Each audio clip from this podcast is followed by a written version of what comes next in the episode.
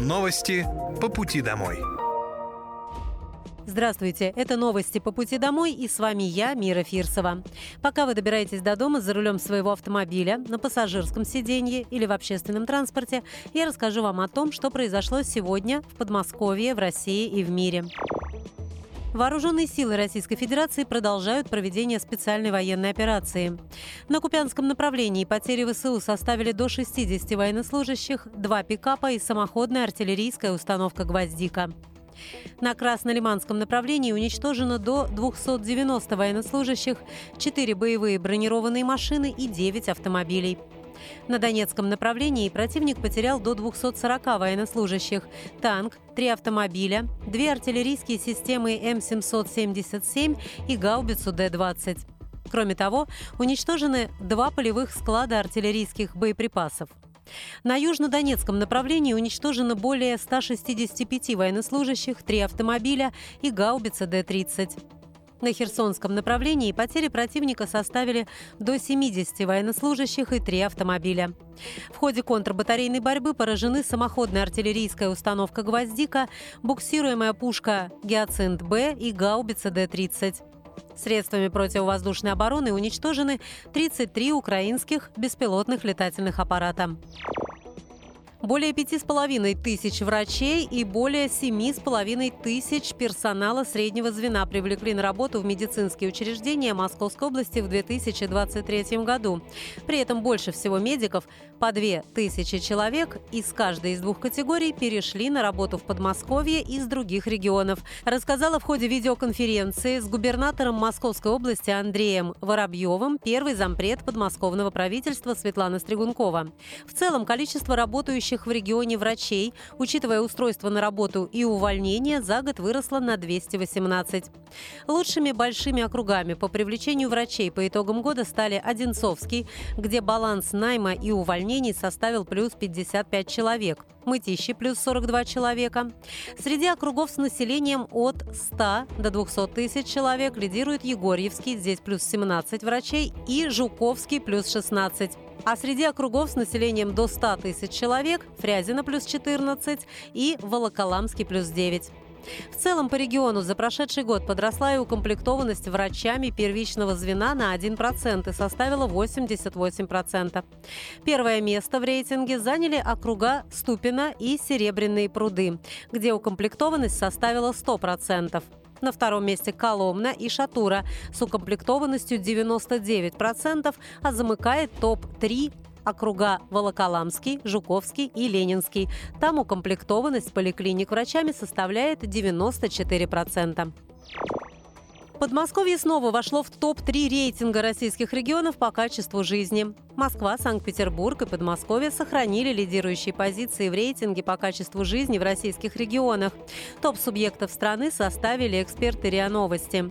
При составлении рейтинга специалисты анализировали 66 показателей, отражающих фактическое состояние разных аспектов условий жизни и ситуации в социальной сфере того или иного региона.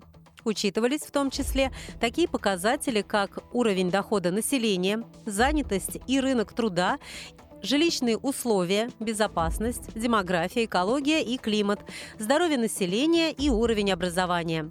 Сводный рейтинговый балл у Москвы и Санкт-Петербурга превышает 80 при возможном диапазоне от 1 до 100, а у Московской области вплотную приблизился к этому уровню и составил 79%. В прошлом году Подмосковье также занимало третье место, однако рейтинговый балл был чуть ниже. По словам составителей рейтинга, эти три региона остаются в лидерах уже много лет, существенно опережая по сводному баллу других участников. Почти 650 медработников трудоустроились в Подмосковье по программе «Приведи друга» за последние два года.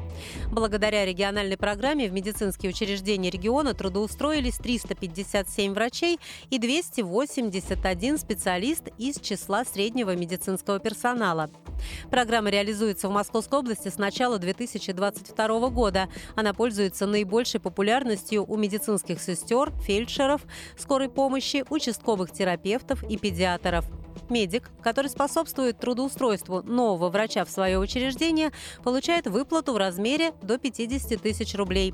Выплата за привлечение среднего медицинского персонала составляет до 25 тысяч рублей. Первую часть выплаты начисляют при трудоустройстве нового медработника, вторую – после того, как он отработает три месяца.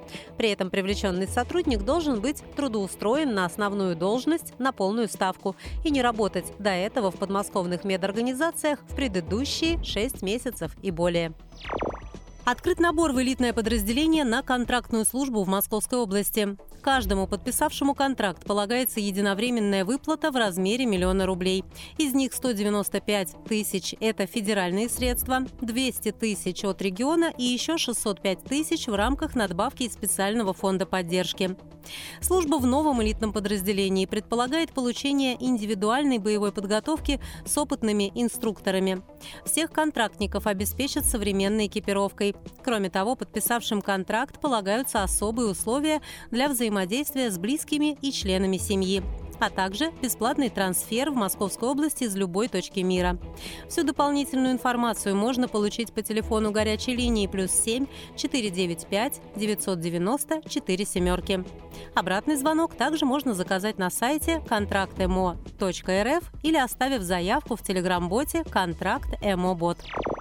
Более 80 тысяч медицинских исследований помог провести искусственный интеллект в Подмосковье за год. Нейросети помогают врачам читать медицинские снимки, заполнять медкарты и проводить другие процедуры.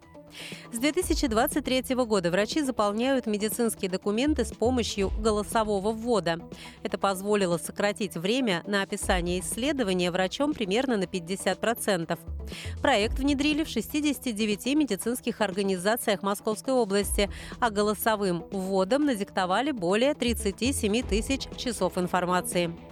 На региональном портале госуслуг пациенты могут заказать 9 видов справок.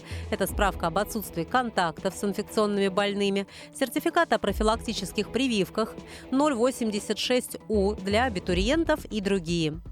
Еще две удобные функции для пациентов – это телемедицинские консультации и умный помощник, который поможет записаться на прием. Для повторной консультации со специалистом не нужно приходить в поликлинику. Сделать это можно через интернет. Помимо этого, благодаря телемедицине можно проконсультироваться с врачом по итогам диспансеризации или пройденного лечения, закрыть больничный лист, продлить электронный рецепт на льготное лекарство. Это были новости по пути домой, и с вами была я, Мира Фирсова. Желаю вам хорошей дороги и до встречи. Новости по пути домой.